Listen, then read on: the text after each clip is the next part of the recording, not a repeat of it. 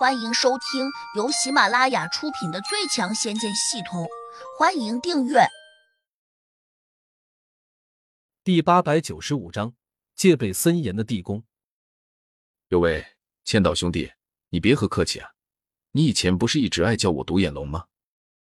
老头上前拍着胡杨的肩头，极尽客气的和他套着近乎。独眼龙，胡杨有点意外，心说。这家伙两只眼睛都好好的，为什么要叫独眼龙呢？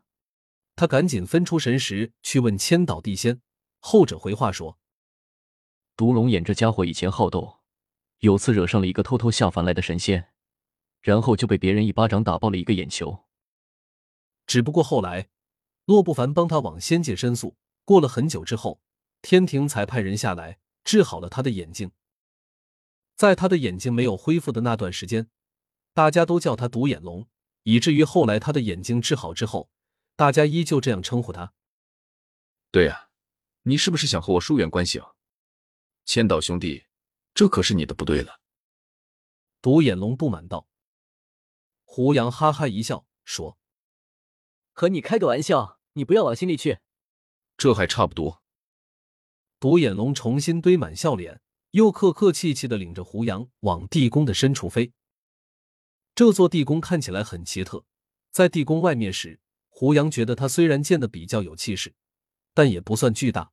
谁知进来之后，才发现它可能比自己那个重要空间还大了百倍不止。难道这地宫里面也是一个虚弥空间？胡杨略有点紧张。如果这地宫里面也和重要空间一样，除了它的主人可得自由外，其他人的功力都会被禁锢，那自己贸然进来。岂不是容易被洛不凡瓮中捉鳖？不过，至少现在还能飞起来，这和重要空间多少还是有区别的。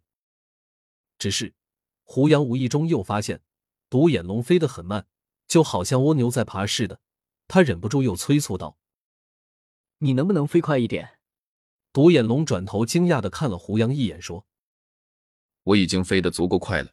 咦，你还能跟上我的脚步？”看来你的功力长进了不少啊！胡杨微微一怔，忽然反应过来，这个空间多半抵消了大家的一部分功力，所以才会飞不快。自己之所以不受影响，可能是因为这个空间或许不能对高维度的神灵加以限制。如果没有猜错，可能这地宫里面也不会对仙人进行约束。这么一想，他便假装喘了口粗气，表示自己也已经尽力了。独眼龙依旧用狐疑的目光瞄了胡杨两眼，又不怀好意的问：“千岛兄弟，是不是最近有什么奇遇？”胡杨笑道：“没有吧？你为何这样问呢？”“没有才奇怪了。几天前的你比我的速度慢多了。刚才我故意想试试你的功力，所以就加速往里面飞。谁知你不仅没有落后，相反还有超越我的势头。嘿嘿。”是不是兄弟？你最近捡到了什么法宝？独眼龙可能不相信一个人能够在几天中功力突飞猛进，所以才会这样想。胡杨哈哈一笑说：“最近的确有点奇遇，等今天见了骆大人之后，再慢慢和你细说。”独眼龙是个人精，当然知道胡杨这话有点敷衍他的嫌疑，不过他却还是认真的说：“一言为定。”胡杨心想：“等我从这地宫离开，就把千岛地仙扔出来，到时候你慢慢找他讨要宝贝吧。”没多久，在独眼龙的带领下，胡杨又来到了一座宫门前。独眼龙停了下来，没有再往里面走，而是冲胡杨做出了一个请进的姿态。他还说：“罗大人在里面等候多时了，你赶快进去吧。”胡杨心想：洛不凡这厮还挺会摆架子的。因为这一路进来，宫中到处都隐藏着一些穿着盔甲的士兵，即便到了这道空空如也、仿佛没有人值守的宫门前，也能依稀看见里面浓厚的雾气中有些许人影在晃动。就在胡杨准备进去时，独眼龙突然拉住他，小声问了一句：“你这次进来，可曾发现有什么异样？”胡杨心里一紧，暗道：他这是在考验我，还是想提醒我？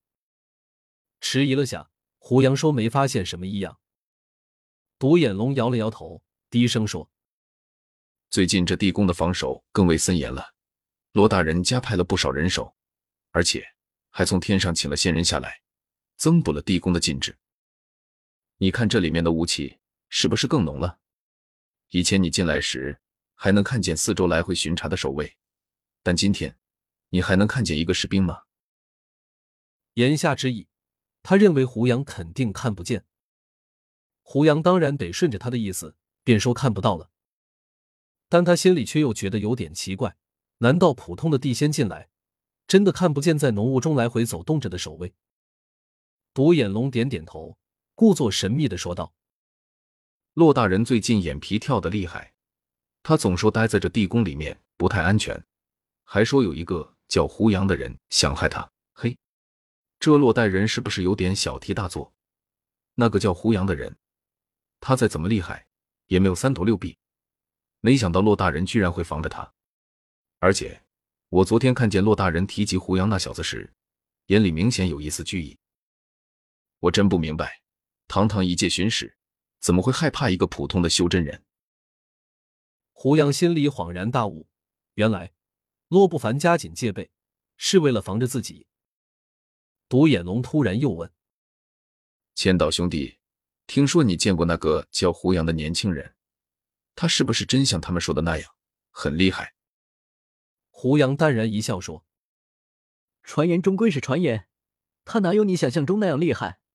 独眼龙笑道：“是啊，我也这样认为。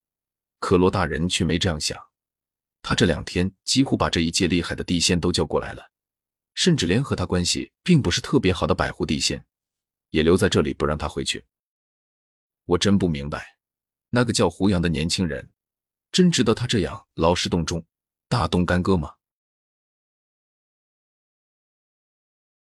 本集已播讲完毕，请订阅专辑，下集精彩继续。